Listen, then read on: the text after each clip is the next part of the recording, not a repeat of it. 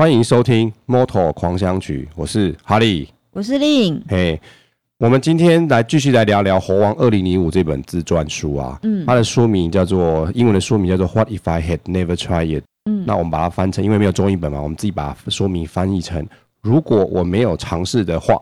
嗯，是的。嘿，那根据这个书上面的猴王那些记录是说，他一从一九九六开始参加这些所谓 MotoGP 的世界的巡回赛啊，嗯，然后到现在已经就是他第二十年嘛。哦，那这二十年当中，他拿他给人家拿了九座的总冠军。哦，了不起哎。是啊，是啊，很厉害，满是奇葩一枚啦。哎呀，又又又又是常胜，又是常常青，哦。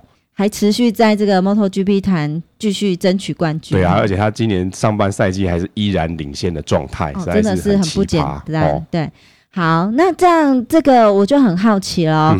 这猴王哦，他不晓得他是多早开始的？他成他在这个 MotoGP 呃 Moto 赛车这个成长过程中，他到底？是做了哪些的事情哦，以至于他现在是有这样这么大的成就。嗯哼，好，这也让我联想到我们曾经介绍过 Max，Max、uh huh.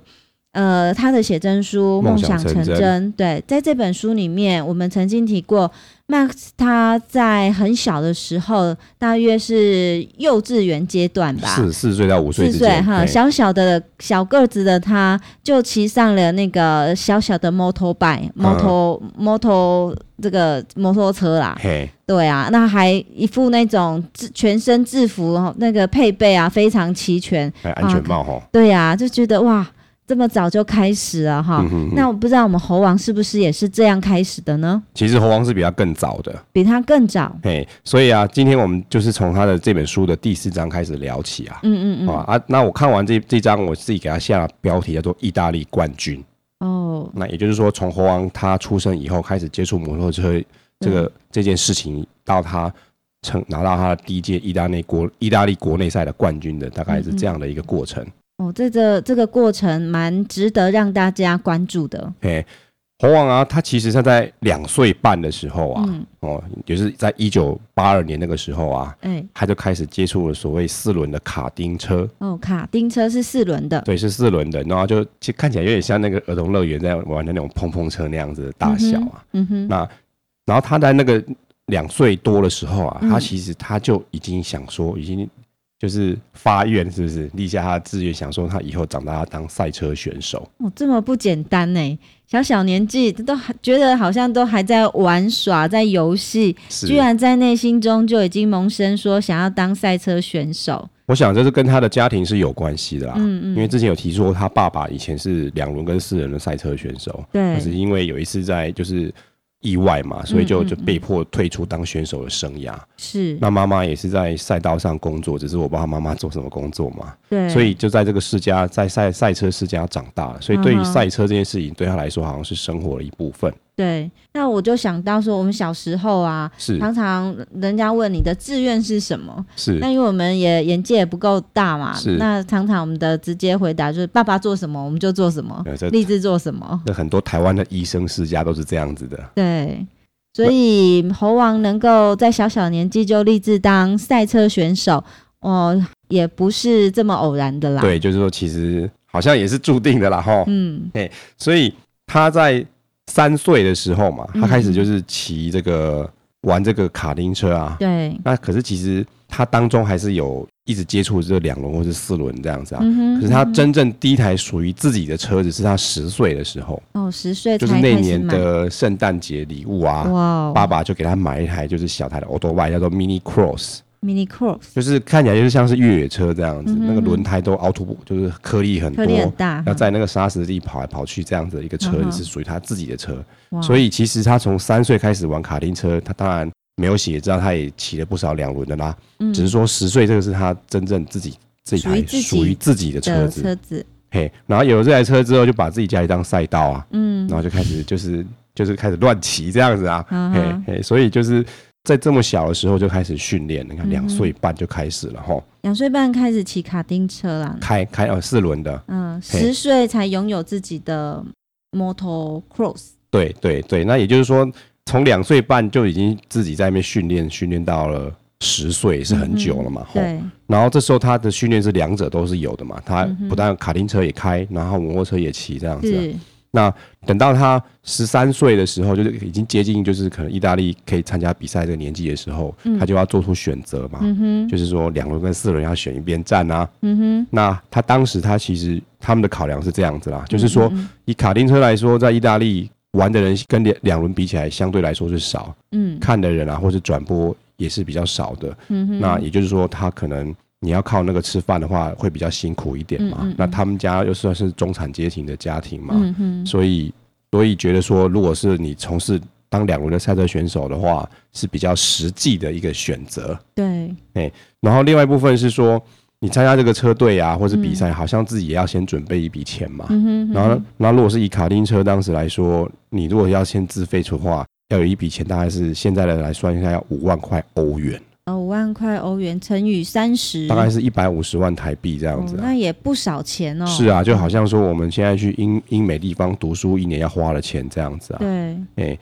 所以他当时就，他现在回头在想说，他十三岁在做这个决定的时候，他会心想说，嗯，我如果我家里很有钱的话，嗯哼嗯哼，我一定要。两者都是要兼顾，我要当四轮的选手，我也要当两轮的选手啊。嗯、是，哎，就会让我想到这个猴王他在做这个抉择，让我想到另外一位运动明星的故事啊。嗯、哪一位呢？就是有一位西班牙的，就是网球的一个。名将啊，嗯，啊，人称蛮牛的纳达尔啊，哦，纳达尔打网球的，对，他以前好像也是，他家里也是一个运动世家啦，嗯、好像是踢足球的，就叔叔很多都踢足球这样。嗯、那详细的故事大家可以去网络上查，大概是这样的故事，就是说他也是在接近十三岁的时候，他要选择说是要。打网球还是去踢足球？嗯、因为要变走职业生涯嘛。对那因为这职业生涯的各方面，会两者是完全不一样的一个选择嘛。对。所以必须要选边站。嗯哼。那后来就是很多因素之下，他决定还是选网球这条路，就放弃了足球这样。嗯哼、哦。所以跟这个猴王这个小时候的过程也是很像的啦。哈。对。哎、欸，不过猴王他当时这个决定是其实还是以现实面为考量啦，嗯嗯嗯因为就想说。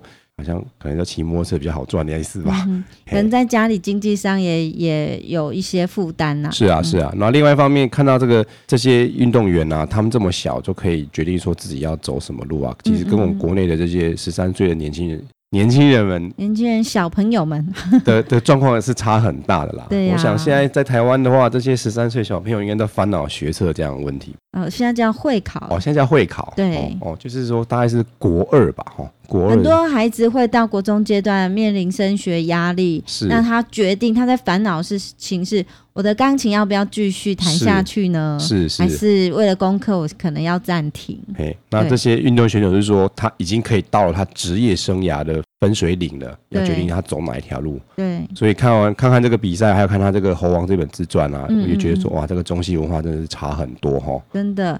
那我也觉得，呃。刚刚我们谈这个猴王或跟 Max 在那么小就开始哦，是，我觉得就好像在学钢琴哦，学钢琴的小孩子好像越早开始越好嘛。是啊，是啊。对，那同样的运动选手好像也是如此哦。筋骨比较软的意思吧？哈、哦。好、uh 哦，所以呃，到了他十三岁的时候啊，嗯、猴王有第一次有机会骑上一台真正就是比赛用的车啊。嗯哼、uh。嘿、所以那一年的时候，因为他爸爸是就是算是。以前是赛车选手啊，所以也是说赛车界的的朋友这样子。对，所以就是弄了一台 Aprilia 一百二十五 CC 的，就是正式的这个在比赛上跑的车子啊。嗯。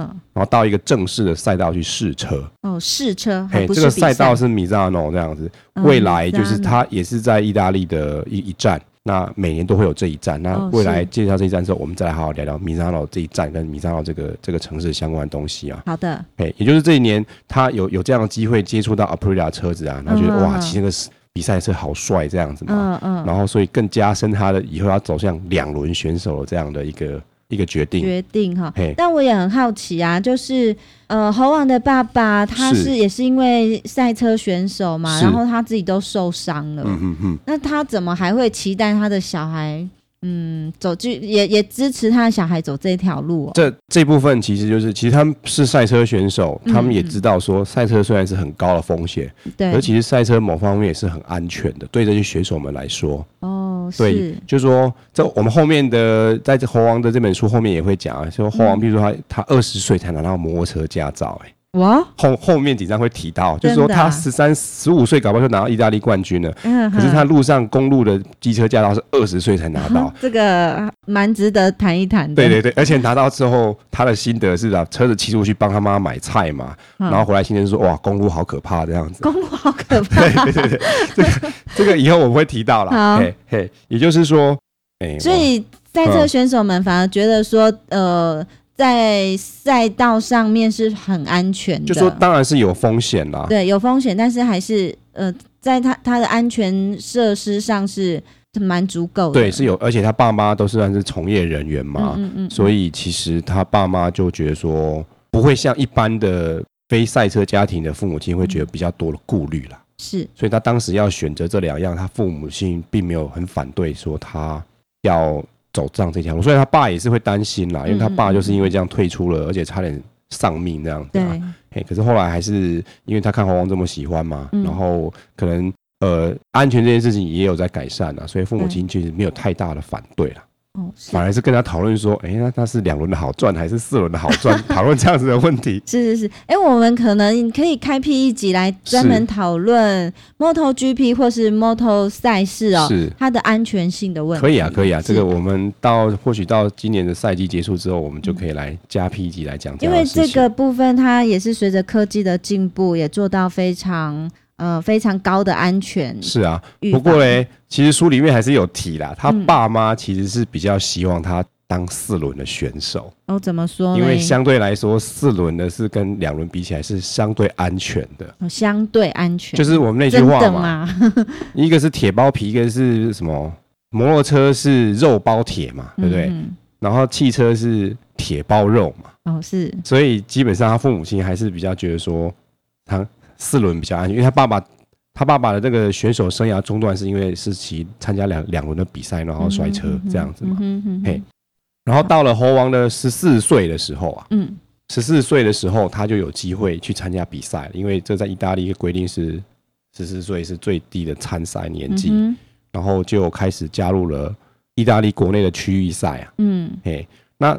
其实刚刚不是讲说他十三岁开始去试车嘛？对。然后他去试了，他骑了他这台 Aprilia 一二五 CC 的，嗯，的车子啊，嗯。然后他第一次试车是的经验是非常难忘，而且是非常难看的一个经验呐。嗯嗯。然后，但是这个经验对于他未来赛车当中很多就是一个很重要的一个教训，这样子。嗯嗯。那也就是说，他去试车的时候啊，他第一圈出去哦，他第一个弯就摔车了。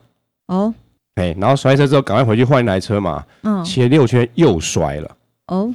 那其实他这边就在讲说，他为什么会，他其实他这样的错误是很看起来是很一致性的啊。他当他未来之后，譬如说进入了两百五十 CC 或者在五百 CC 之后，其实一开始也经常发生这样的事情啊，就是说，就是就是说太急躁了，就一开始出去之后就骑很猛这样子嘛，想说这引擎马力很大，就想说急着想要驾驭这一匹。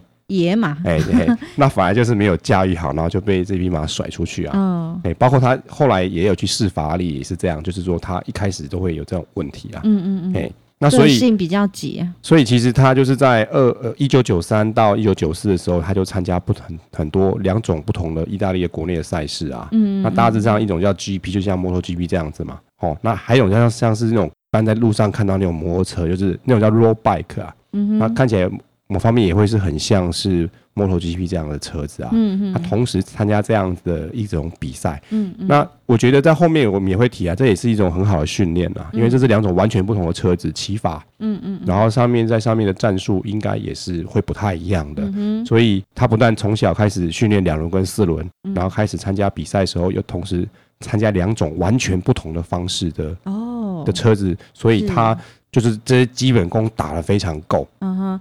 也就是在他国中阶段哈，是，他已经开始在接受很专业的这个训练，是，是，也参加正式的比赛，所以就是训练是还蛮多样的啦，嗯嗯，所以他经验是很够的，嗯，所以他其实，在。一九九四年的时候，嗯，就拿到了意大利的国内赛的冠军了。哇，好厉害哦！嘿嘿。然后后来他就是一九九五就开始参加一些欧洲的比赛啊，跨国际的。对，因为就是欧洲可能对这些两轮的赛车其实是还蛮疯狂啊。对，就很就跟台湾或是说亚洲很多国家比起来，是那个流行是流行的程度是差很多的。是。所以看完这张就也是验证了，好像我们之前有在讲说。不管你从事什么领域的工作啊，嗯，其实要累积很长的时间嘛，对，要么就是说一万小时这样子这么长的时间去累积嘛，对。然后另外一方面说，你可能就要很早就要开始了，对。哎，在这个猴王的自传里面，这个看的是又再再一次讲了这样这样的事情了，对。哎，好，那我们先稍作休息，我们再来来看看这本书的第五章。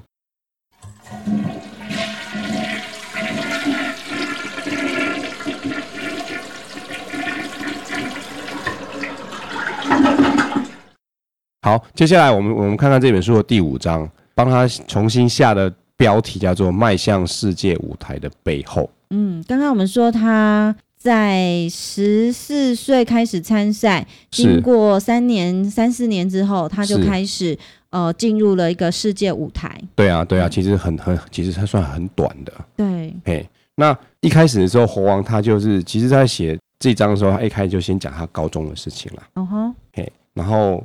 然后就是说，他讲他一些高中生活啊，嗯，比如说，呃，某方面是在抱怨他的高中老师们呐、啊，嗯哼，嘿，就说老师们有时候会给学生乱贴标签，然后会某方面有一种另类的歧视学生的一些一些言语，一些言语或是态度这样子啊，嗯、嘿，然后譬如说，他就还记得啊，他曾经有一位艺术史的老师哦，嗯哼，然后就跟猴王说啊。哎，你那个愚蠢的赛车可以当饭吃这样子？因为就是他，我不知道他们高中有没有导师这件事情了。然后就是应该就是他去比赛就要呃什么请假，常常要请假。请假，老师如果是我，我也会不爽这样子。对啊，就就没给我来，然后来缺席，来也不好好上课，也不好好上，我是不知道，也接不上去吧。对啊，嗯。然后他就一直记得老师讲过这句话。那为什么会想到他讲过这句话？是因为啊。他在二零零五年嘛，嗯，哦，也就是这本书的第一版的那个时候啊，嗯嗯，那我们他出生地这个城市叫做乌比诺啊的大学，嗯，颁给他一个荣誉学位啊，哇，大学，对啊，荣誉学位，然后那个学门是说通讯啊，啊哈，英文上是写是写 communication，所以我不知道是指大众传播还是指那个电子的通讯，我就不是很清楚，应该是大众传播，我想应该是吧，因为他他他他也算是媒体人呐，对啊对啊，所以。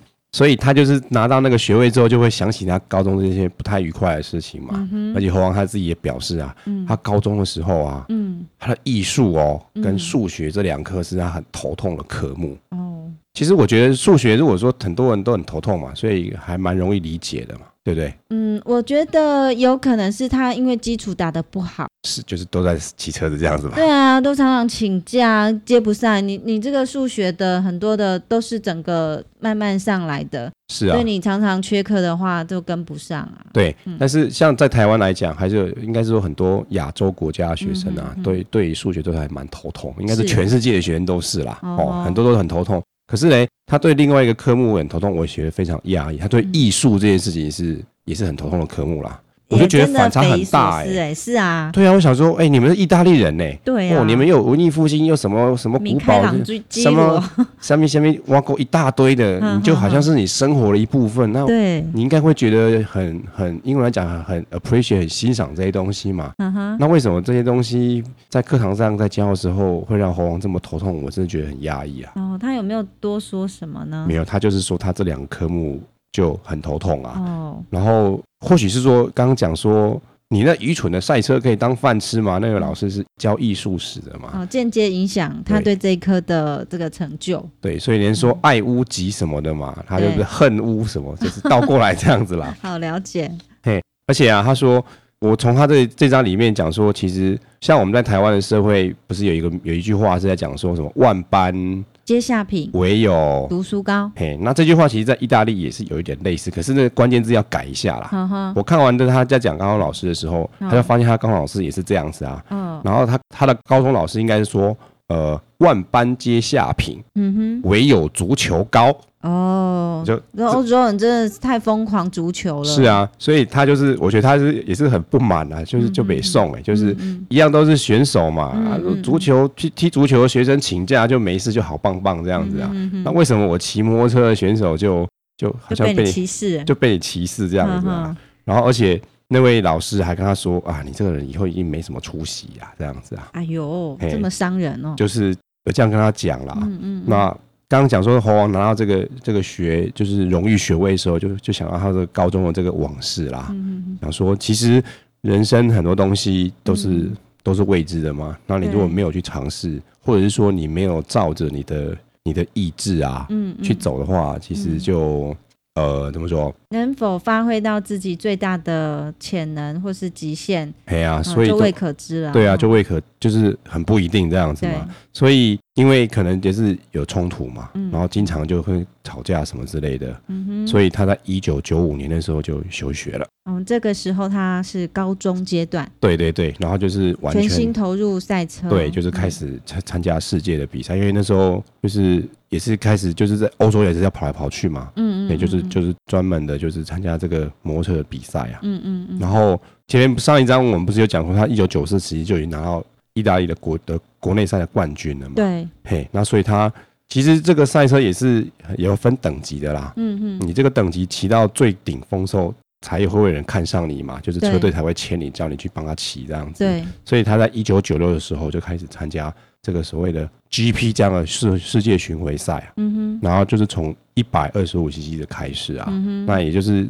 现在我们的 MotoGP 来看，就是 Moto3 这样的一个等级啦。嗯嗯嗯嗯。嘿，那其实这这部分猴王就是有这样对过去的一个反省嘛。嗯嗯。比如说他从小开始骑的时候这些故事，还有就是说他一开始。就是参加比赛之后就开始要认识所谓的记者朋友们这样子啊，然后就也是让他学了不少东西啦。嗯，就是可能一开始年轻人嘛，嗯，就快言快语啊，嗯，所以就他讲的话经常就被媒体做文章啊。对。然后猴王他在形容当时这些记者的时候用的字用的还蛮精准的、啊。嗯哼，他说。这些记者们有时候会把他的文字啊加了毒药这样子，嗯哼，然后为了可以让他们的杂志或者是报纸可以卖更多份，嗯哼，所以他这张后面也是有稍微提了一下，就是他如何跟这些记者打交道的事情。你说加毒药是说记者们自己夸大吗？就是。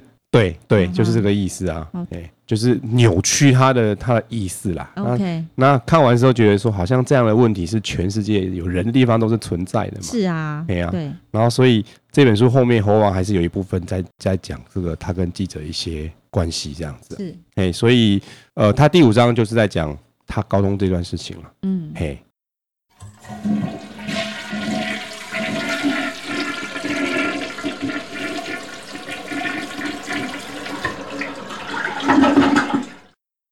那接着呢，我们就继续来呃看看第六章。嗯哼，好，第六章的主题，哈利是怎么定义的呢？嗯，好，那接下来第六章我看完的题目啊，嗯，叫做“我那些不是朋友的朋友”。哦，这个标题下的蛮好的哈，嗯、不是朋友的朋友。其实主要是只有一个人而已。哦，哎，那但是想说讲那些啊，看起来比较丰富一点。嗯哼，哎，那前面有刚刚讲过，就是一开始他讲说他二零零一的比赛跟一个叫 Maxi。Max Biaggi 人在那边争第一名，但是他后来猴王还是赢了嘛。嗯。然后这一章的主角就是这位、嗯、这位选手了。是。那感觉这样就是从我的角度来看，就是在讲他的坏话了。嗯。哎，但是坏话是我自己加的。嗯哼。哎，那猴王是怎么形容这位人呢？嗯。他这个这位选手，他这个也是写的也是很妙。嗯、他说：“我跟 Biaggi 啊，我们不是朋友。We are not friends。对，但我不恨他。” But I don't hate him。对，然后他就他要定义一下，就是说什么叫恨这样子啊？嗯哼。他说你恨的话，比如说对方做了一些你对不起你的事情啊，嗯哼，或是背叛你啊，才会到恨这样的一个一个程度，一个程度啊。可是他又没有背叛啊，只是说又没有做到对不起，只是说骑车跟他骑的，就是有时候常会有一些摩擦嘛，就讨厌他。所以说，第一个他不是我的朋友，嗯，但是我不恨他。哦，这个字里行间其实可以跟他看出来说，真的是猴王其实很不喜欢这个人。啊哈哈。而且其实我我看这书的时候，我会想说，我曾经在就是这一两年看到的记者会啊，嗯，然后他在记者会有讲到比亚吉这个人的时候，我就觉得他那个讲话语气就很嘲讽的那种语气都听得到这样子啊。所以其实我觉得他应该还是蛮恨他的吧。是。哎，但发生什么事呢？所以就是说。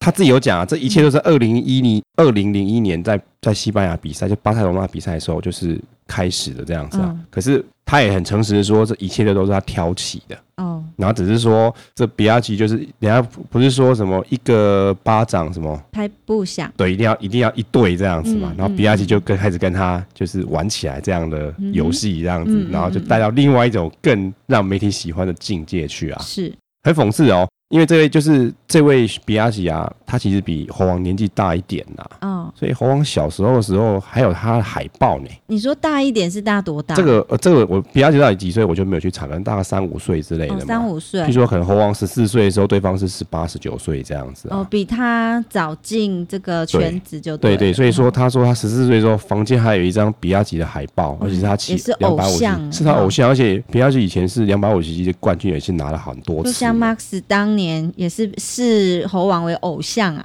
对对对，可是 Max 跟猴王差了十十来岁这样子啊。嗯、嘿，那十四岁的时候这么崇拜比亚举，那为什么嗯会有这样的摩擦呢？那也也就是说啊，我觉得这是一种是梦幻的幻灭啦。嗯，就是说你当他是偶像，是你不认识他嘛。嗯。可是你当你是对手的时候啊，就开始幻灭了嘛。嗯哼。那譬如说有时候。看完了比亚吉的比赛后一些访问啊，或者是新闻啊，嗯，然后开始那个偶像的那个就开始一块一块的剥裂这样子啊，是。然后这是猴王讲的啦，他说他认为比亚吉这个人啊，他总是一天到晚在抱怨别人啊，然后都是说几乎是不会承认自己的，就是说，譬如说我自己犯了错，总是喜欢推卸责任，这是猴王在书里面这样指出的。这也可以看出来猴王在成长啊。是啊，有句话说，成长是幻灭的开始。是啊，是啊，嘿。然后，所以因为那时候他还也很年轻嘛，猴王，所以有时候媒体就问猴王说：“哎，你对比亚迪有什么看法？”嗯哼，啊，所以猴王就会，对呀，然后年轻年轻人嘛，就是没什么经验，就快人快语啊。然后，所以一方面，我觉得某方面这样，他们两个这样子的不愉快的戏嘛，也是媒体一手弄出来的啦。对对对对对。那当时有哪些不愉快的状况？其实是他从一九九七开始的时候啊，嗯，那那时候猴王就是。他已经骑到一二五了，嗯，对不对？猴王骑到一二五了，是，哎，一九九七猴王是一二五的冠军嘛？哦，然后那时候好像比亚吉是二五零的冠军这样子，哦，都是冠军。对，然后然后就是媒体就问他说啊，嗯，你就是一二五的比亚吉这样子了？哦，嘿，那猴王那时候很年轻嘛，他说没有哦，这个呃，他说我要当两百五十的 Rossi 啦。哦，很有志气耶！对啊，就是说我我就是我啦，嘿。然后这个听起来就就还蛮有，那很好啊，有话题可以吵，所以就最后就变成两个那边就是吵，因为这样就杠上了嘛。而且就是说猴王比较年轻嘛，嗯，那你就是他们就觉得说哇，你这小伙子怎么这么这么这么骄傲，这么这么臭屁这样子，然后完全不把这个比亚迪放放在眼里。对对对，大概是一个这样。一个这样开始的嘛，所以可能从那时候开始之后，就双方关系就不是很好，然后就会有时候看记者会。其实我回去有，我有时候回去会看他那个书上里面讲了哪一场比赛，我会回去看他当时的一个记者会哦。嗯，我真的是，比如说猴王在讲的时候，那比亚吉那个整个头都转另外一边，完全不看他，你知道吗？是不是还还蛮有趣的啊。嗯哼，那其实到了。就是一直越越演越烈嘛，嗯、然后到二零零一的时候啊，有一个引爆点，就在日本站的时候啊，嗯、哼那在骑的时候啊，那时候比亚吉骑过猴王的时候，他超车就是超车的时候啊，嗯、然后就给他干个拐子这样子啊，嗯嗯，然后猴王在书里面就一直对这件事情一直写，就是。一直在对这件事情是很不满这样子，因为他说那是很危险的事情啊。嗯哼哼。因为那时候车速是每小时两百二十公里。嗯嗯。当然不像现在有时候三百多啦。嗯哼。啊，这么这么快的话，你你 A 我一下，万一摔车了怎么样？是很危险的，搞不好会就是会受伤嘛。是。所以他超过去之后，猴王后来又超回来嘛。嗯。超回来之后，猴王就故意停在他的比亚吉的前面啊。嗯。直接左手比起中指，比给比亚吉看这样子啊。这仿佛是在那种目前 Moto 三啊、Moto 二会看到状况，就是可以看到那种血气方刚的年轻小伙子在是是是呃互冲那种感觉。是啊，所以、嗯、所以就是说这些事情就真的很多了。那真正最、嗯、最夸张的一次是一样在二零一二零零一年啊，然后在西班牙的时候啊。嗯然后两个开记者会前就打架了，哈哈，打架真的啊？对，就打架哦，哎、欸，就是有一些有的没的原因就就打起来这样子啦，对呀、啊。然后我记得在书上里面就有在叙述说这个打架之后如何善后嘛，那如何就是要在记者面前要粉饰太平这样子啊？好好好，啊，原来我记得书上的故事是说他们就一开始去的时候就装作没发生这回事啊，然后。就有一个记者就发现，怎么这些人脸都红红的这样子嘛？被一个记者发现了，然后就开始问这样子啊。嗯，然后后来就就你的脸红红的，两个脸都红红的啊，因为打打架嘛，对不对？那记者还不知道哈，就是有点距离啦。那记者会台上台下其实有点距离这样啊。如果你坐后面，可能就看不太，就是没那么清楚这样子啊。然后后来他们当时就是打架的时候，嗯。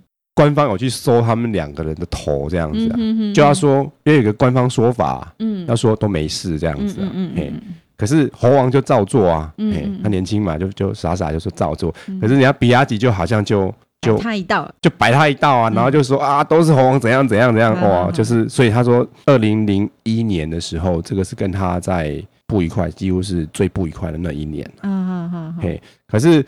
他其实回头来看说，哎、欸，其实比亚迪其实这些都是有些小孩子无聊的行为嘛。嗯。那虽然不是很成熟，他自己也会。他再回头看，或是我们在第三者来看，其实这都是一个过程啊，都是我觉得是人人会必经的一个过程。只是说大家吵架的形式会不一样，吵架的对象也是不也是不太一样的。嗯哼。哎，所以在这个第六章这边，他。专辟一章在介绍他这个当年的好友 这样子，对对对对，呃，是啊。不过我真的还是觉得这个就是年轻人是是。你看现在的猴王啊，他对应对在媒体上或者是对其他的选手，即便再有一些摩擦或者是竞争，我觉得他都可以处理的很好。所以啊，老狐狸嘛，哈，这就是经验以及成长是是带给他的。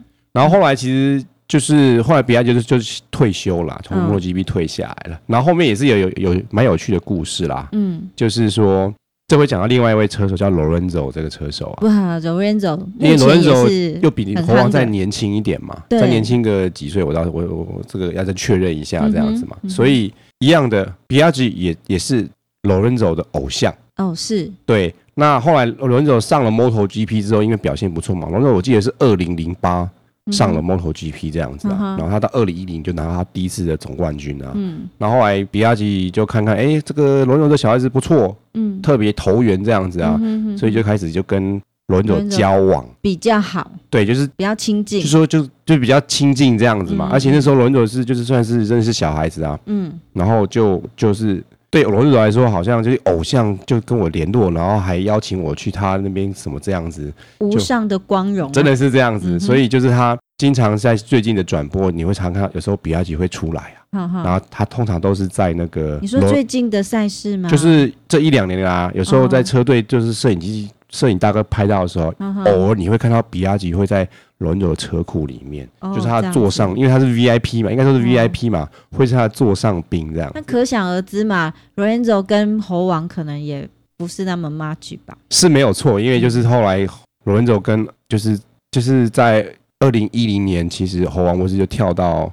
二零一一年结束以后，他猴王跳到杜卡里去嘛，嗯，其实就是他跟罗伦佐关系就是不太好啦。但是至于是怎么不好，我是不知道，因为他也没有在书上提，因为那是之后的事情啊。但是因为从过去有时候猴王的记者会会讲说，嗯，我们的关系有明显的改善了。哦，而且他，而且当猴王在讲这样的事情的时候，罗伦佐坐他旁边，然后两个都笑，然后你看，你看他们笑都笑得很真诚呐，就会觉得说好像就是一笑泯。泯恩仇啊！对，就是说现在状况，我们已经不是以前那个年血气方刚的对对小孩子，然后成长成熟。对对对，所以这张看到他跟比亚迪的事情，我会想到说猴王跟罗伦佐的的这些小故事这样子啊。所以罗伦佐曾经也是猴王不是朋友的朋友，呃，不是朋友的队友，队友，然后现在又变成队友，这一切关系，其实罗伦佐也也偶尔也会被这样问呐，嗯，但是你你可以明显看得出说他。对当年当年那些事情，就会觉得好像是看笑话这样子啊。然后现在有全新的关系，然后虽然说应该是不可能到妈吉这样子啊，但是至少同事的同事等级的朋友，这是做得到的事情。嗯嗯嗯，哎，是蛮有意思的这张。对。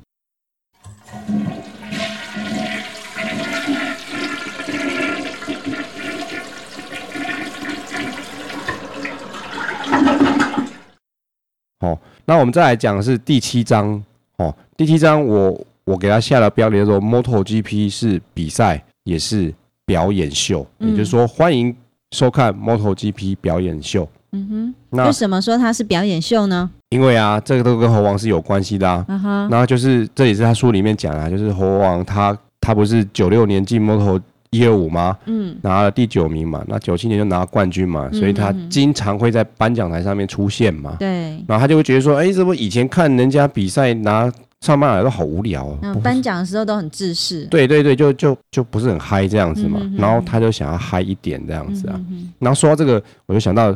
猴王其实还是蛮有原则的啊，嗯嗯，他对于就所谓的升等这件事情啊，嗯嗯。他可是按部就班来的啊，嗯哼，就是说他认为说我这个级别我要上去下一个级别，我必须要在这个级别拿到冠军以后我才要上去啊，嗯哼哼哼，嘿，那他这个颁奖的状况啊，常常我们看可以当做一场秀来看哦，是是，呃，可能就是发挥他那种南欧人天生乐观，是，呃。开朗的那种性格吧，我想应该是啦。然后因为猴王那个，他其实主要是他一九九七年他拿到 Moto 一二五总冠军，他其实是那年开始搞怪的啦。嗯嗯。因为他就其实某方面他那年对他来说赢车好像赢得开始不是那么难啦，因为他得已经是说进入状况了这样子，所以他其实就花很多时间在策划这些搞怪的的活动啦。嗯嗯嗯。对，那他书里面有讲到说，他其实有一次。也是有有有玩过头的时候，嗯，哦，譬如他在一九九八年的时候啊，嗯，他骑第二名，照样给他搞怪这样子嘛，结果整个那个风头都都被他抢光了，嗯，然后当年当时那站的一个车手是已经四十三岁了，嗯，然后第一次赢车这样子啊，然后他这次第二名也给人家搞怪，然后把他风头抢去，然后就被媒体骂，嗯哼，骂得很惨，然后后来这次猴王就觉得说好像媒体讲的是对的，然后后来就就说嗯。以后我如果没有第一名，我就不搞怪。嗯，也要做一个有原则的人。而且他他这本这张你在讲说，这搞怪其实也不是很容易的事情啊。嗯哼，你要想，好像要设计剧本啊，嗯哼，然后你还要有道具啊。对，比如说，尤其当然是从 T 恤开始啊。嗯，那这一切的搞怪，某方面其实可能是跟。跟那个粉丝的，就是他当地的粉丝粉丝俱乐部是有关系的啦。嗯、那当然有些是他的家乡的人，也有是他一些好朋友这样子啊。嗯嗯嗯、那搞怪的东西，其实有时候 MotoGP 官方他拍的这些搞怪的东西，呃，有有几个很著很著名的那个例子啦。嗯哼那就是说有一个例子就是他在最后一圈完了之后啊，就可以让他在上面，就是比赛完了通常会骑在上面骑多绕一圈嘛。嗯，嘿，然后。他他是后面载了一个充气娃娃。哦，然后他书里面就讲说，他当时十七岁的时候啊，嗯、哼一群人就很害羞的去情趣用品店 哦，是。去买那个充气娃娃这样子，哦、然后店员说，你买来干什么、啊？你们这些小伙子，对呀、啊，然后他们又不是不是拿来当真正的充气娃娃用啊，他们是要拿来娱乐别人呐、啊，然后那个 买的时候，店员就觉得很奇怪，说这是什么？奇怪理由这样子，然后就就快要跟店员吵架，不过最后还是给他买了这样子啦。就是老板问那么多干嘛？哎，就就觉得 就是一群，其实我觉得如如果是我，应该也会问嘛。你一群这种十七八岁，然后来买充气娃娃，那一想当然是买来干嘛这样子啊？对，那可是他就是卖这种产品，你你这个老板也真的蛮奇怪的。是啊，蛮蛮抢戏的吼。哎，然后还有还有一次还有一个他很经典的搞怪事啊，是二零零六年，呃，说错，不好意思。二零零二年的时候啊，嗯、他也那场也是，他那时候已经是在 MotoGP 骑嘛，嗯，然后那场骑完之后啊，他故意设计一个桥段，就是啊，他被两个交通警察拦下来开罚单，这是他设计的，他设计的，他设计的嘿，怎么会？嗯、这，这个这个有有趣吗？就是说，你就就是你骑太快啦，哦，所以警察给你开罚单这样子啊，哦，哎，然后而且他当时是说，我这就是反讽说，哦，其实要凸显说他。骑车很很快的意思。对对对对，然后就是他真的去那个警察局借了这个制服，哦、然后叫他的那些呃粉丝团的人或者是后援会的人穿的，嗯、然后在特定的地方，然后把猴王拦下来，然后做出开罚单的动作。嘿哦，其实猴王还蛮用心的哈。是啊，就是说就是要想想说我我我要怎么搞怪啊，嗯、说怎么弄道具啊，还有什么梗这样子啊，然后还有一帮有一帮就是后援队啊。不止，还有有一帮死党，就是从小一起长大的死党，嗯、其中还有人是他现在车队的工作人员嘛，嗯、然后就是就常在为了这些事情在烦恼，这也是很 很奇怪哦。想不到我现在想要怎么搞怪，然后大家觉得很头痛这样子。那还有一个专案处理啊，是啊是啊。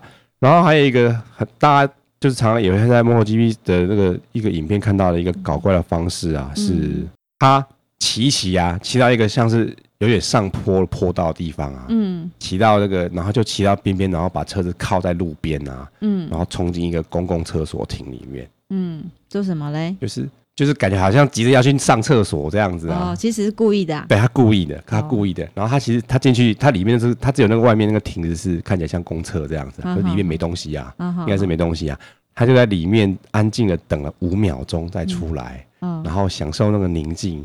然后再出来享受那个，他门一打开，然后全场在那边鼓噪那种那个气氛。他也是天生的那种喜剧演员呢。是啊，这个他也他也是书里面在讲说，哦，他这个是神来一笔想到的，想说哦，如果说一个穿着一身赛车制服的选手，然后就急着要去上厕所，应该会还蛮好笑的。是啊。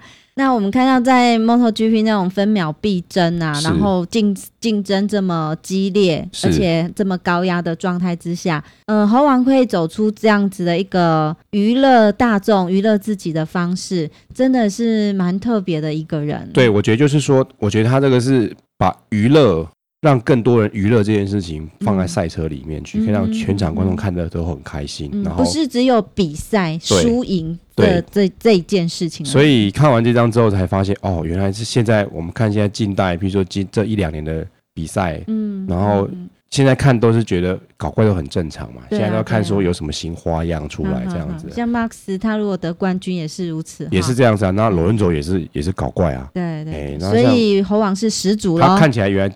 他就是始祖，嗯，所以在 MotoGP 上这个历史上呢，他也算是留下了一笔记录，非常多元的记录啊，还是搞怪记录，而且也是比赛的记录，也是很很很惊人的。对，那我们今天呢就聊呃，What if I have never tried it 的第四章到第七章的部分。这七章，那前面分别就是讲这个猴王他如何开始参加这个比赛的，然后还有参加比赛之后很多事情，然后还有他。跟他这个一位对手的故事，也知道就是猴王怎么就是原来这个比赛之后搞怪，原来这一切都是猴王弄出来的。嗯，他是始祖。那我们也对于这个比赛还有这个人又做很多更深入的认识。对，好，那我们今天相关的讯息都会放在我们的呃 Moto 狂想曲的网页里面。哎啊，你可以上网打，你可以上网搜寻，就会找到网站。我们今天就先聊到这边那下一次再开始聊后面的几章这本书后面几章。谢谢。拜拜。拜拜。